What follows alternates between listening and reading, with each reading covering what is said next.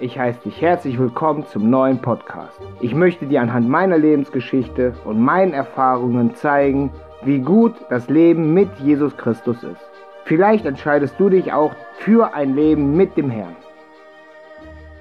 Schön, dass du hergefunden hast. Heute geht es darum, was wir beachten müssen, wenn wir die Schrift lesen.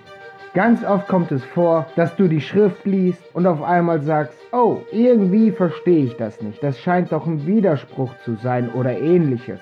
Und dann neigen wir meistens dazu zu sagen, das stimmt nicht. Die Schrift ist seltsam, die widerspricht sich, der kann man gar nicht glauben. Solange du so denkst, bleibt dir die Schrift in weiten Teilen verschlossen. Aus Erfahrung weiß ich, wenn ich andere Leute gefragt habe, wie habe ich diese oder jene Stelle zu verstehen, wurden mir von drei gefragten Leuten fünf verschiedene Antworten gegeben. Das ist nicht Sinn der Sache. Das verwirrt und irritiert. Das hilft dir nicht. Deswegen gibt es gewisse Grundsätze, die wir nicht außer Acht lassen dürfen. Die Schrift sagt uns, Gott ist Licht, Gott ist Liebe. Das heißt also, wenn wir etwas sehen in der Schrift, etwas lesen, das gegen Liebe ist, dann haben wir etwas nicht verstanden. Paulus schreibt zum Beispiel, dass die Liebe nicht eifert, die Liebe bedeckt alles. Die Liebe verzeiht im Grunde. Egal worum es geht, die Liebe verzeiht. Und wenn wir jetzt hören, wie es leider oft gesagt wird, dass im Alten Testament ein strafender Gott ist, dann zeigt es uns, dass dieser Mensch, egal ob Theologe oder nicht, die Schrift nicht verstanden hat. Der Grundsatz von Liebe heißt, ich lasse dich deine Entscheidung treffen. Das heißt, es gibt keine Strafe. Und das verstehen viele nicht. Ob wir jetzt die zehn Gebote angucken, die Speisegebote angucken oder sonst irgendwas. Wir verstehen sie heute, weil wir es leider sehr oft so gesagt bekommen. Das sind Gesetze, an die müssen wir uns halten. Aber das Verständnis ist da schon verkehrt. Der Ausgangspunkt unseres Denkens ist verkehrt. Denn das widerspricht der Liebe. Der Grundsatz bedeutet, Gott zeigt uns auf, was die Konsequenz oder die Folge ist von dem, wie wir uns entscheiden. Das einfachste und beste Beispiel, was ich kenne, sind Eltern mit ihren Kindern. Die Eltern sagen, Kindchen, pack nicht die heiße Herdplatte an oder sei nicht so wild auf dem Baum am Klettern. Das machen die Eltern doch nicht aus Bosheit, sondern aus Liebe. Denn die Eltern sagen, es kann wehtun. Die Herdplatte schmerzt, wenn die heiß ist und du anpackst. Wenn du zu wild im Baum rumkletterst, kannst du runterfallen und es tut weh. Die Eltern wollen ihr Kind vor Schmerzen, vor Leid bewahren. Und das sagen die Eltern nicht, um dem Kind Angst zu machen oder zu drohen. Und genau so funktioniert das auch, was Gott uns sagt. Er sagt uns nicht irgendwas, um uns Angst zu machen, um uns einzuschränken, sondern um aufzuzeigen, machst du dieses oder jenes, hat es diese oder jene Konsequenz. Das hat nichts mit Bestrafen zu tun. Die Speisegebote sagen, wenn du ein gesundes, langes Leben haben willst, dann isst du dieses oder jenes nicht. Und es ist wissenschaftlich in mehreren Studien untersucht worden, wie gesund Meeresfrüchte für den Mensch sind. Sowas wie Krabben, Muscheln und sowas. Und die sind nicht besonders gesund für den Menschen.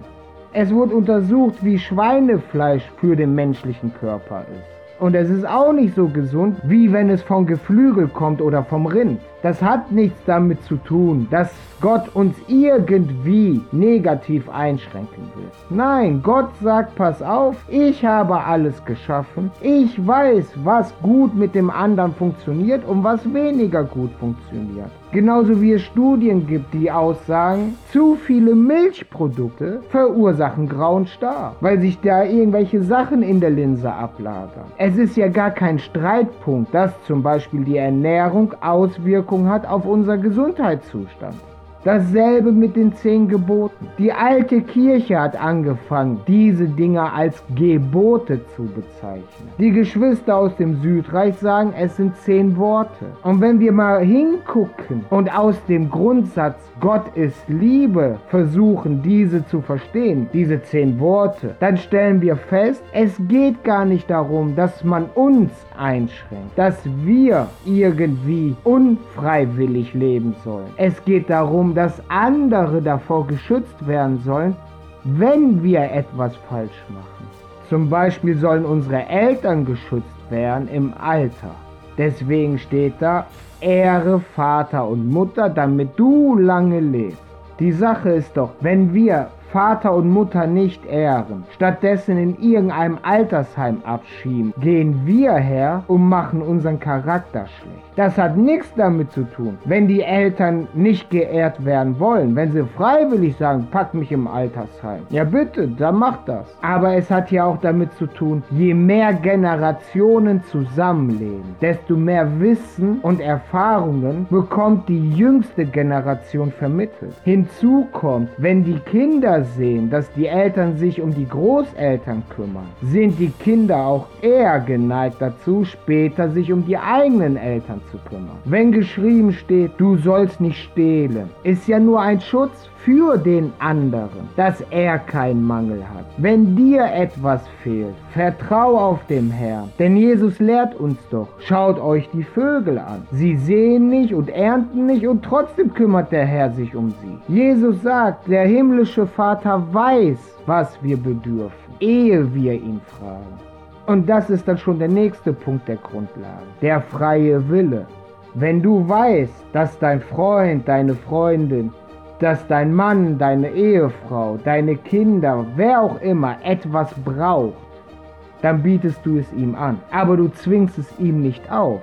Deswegen muss ja dein Nächster dich nochmal drauf ansprechen und sagen, ey, du hast mir doch angeboten, ich möchte jetzt gern dein Angebot annehmen. Und genau dasselbe ist es bei Gott. Auch wenn Gott weiß, was du bedarfst, was gut für dich ist, zwingt er es dir nicht auf. Es gibt Situationen oder Momente, wo wir sagen, ich möchte erstmal selber versuchen. Und der Herr lässt es zu. Wenn das dein Wille ist, dass du erstmal selber versuchst, dann mach. Der Herr zwingt eben keinen. Und wenn du dann bittest und sagst, oh Herr, ich brauche doch jetzt deine Hilfe, dann erhältst du die Hilfe. Der Herr sagt, entscheide du, ob du mir nachfolgen willst oder nicht. Er sagt zum reichen Jüngling, komm, verkauf alles und folge mir nach. Und der Jüngling sagt, sorry, ich will nichts verkaufen. Dann akzeptiert Jesus das. Also alles, was wir lesen, müssen wir erst einmal aus dem Grundsatz heraus verstehen, Gott ist Liebe.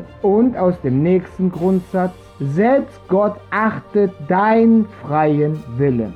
Gott sagt, du hast einen freien Willen, also hast du auch die Möglichkeit, eigene Entscheidungen zu treffen. Und wenn du deine Entscheidung getroffen hast, dann ist gut aber erzähle nicht anderweitig rum, dass deine Entscheidung gottgefällig ist, wenn es nicht so ist. Deswegen sagt Jesus ja auch, nicht jeder, der zu mir Herr, Herr sagt, wird im Himmelreich kommen, sondern nur die, die auch den Willen des Vaters machen.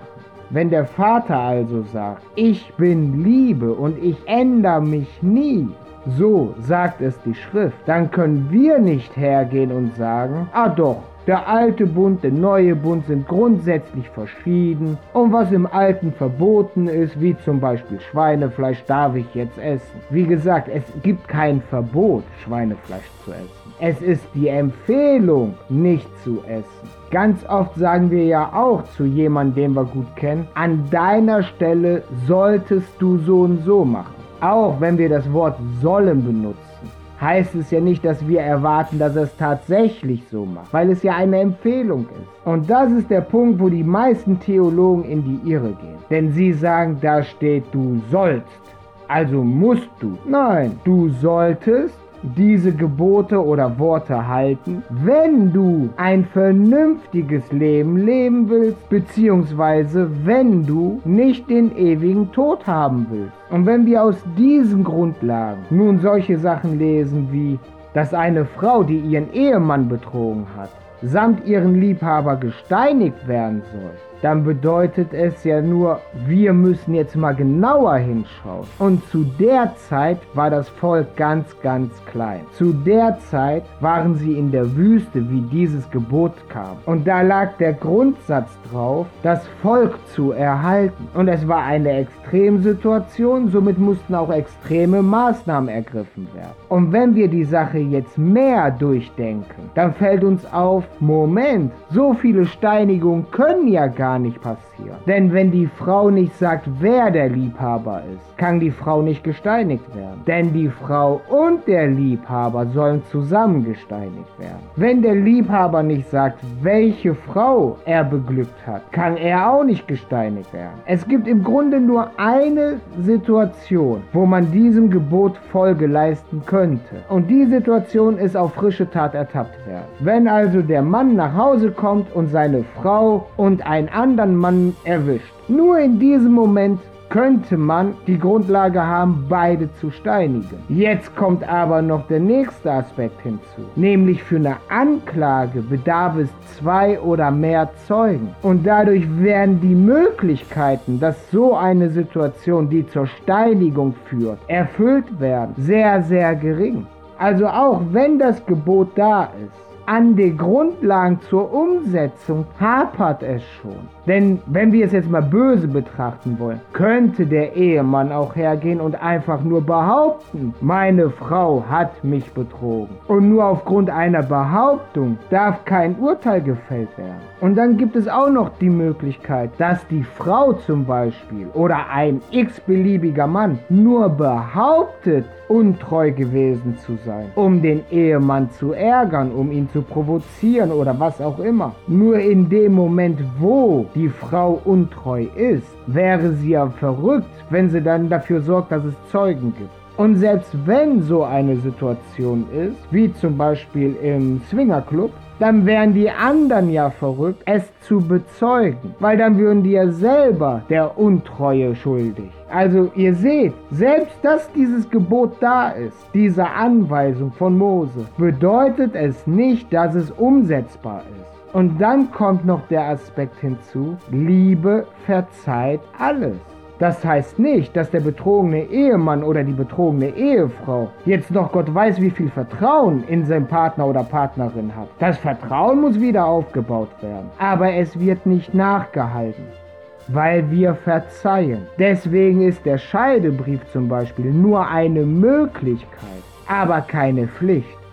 Also wenn wir wirklich die Anweisung der Schrift verstehen wollen, dann müssen wir einfach immer uns vor Augen halten, der Grundsatz ist, Gott ist Liebe und nichts geht über den freien Willen. Ich hoffe, wenn du das nächste Mal in deiner Bibel liest und etwas siehst, wo du sagst, oh, das ist aber nicht gut, das ist nicht dies oder jenes, dass du dran denkst, Gott ist Liebe und nichts geht über den freien Willen. Und dir die Stelle dann noch einmal genauer anschaust und dich hineindenkst unter Umständen, worum es da eigentlich gerade geht.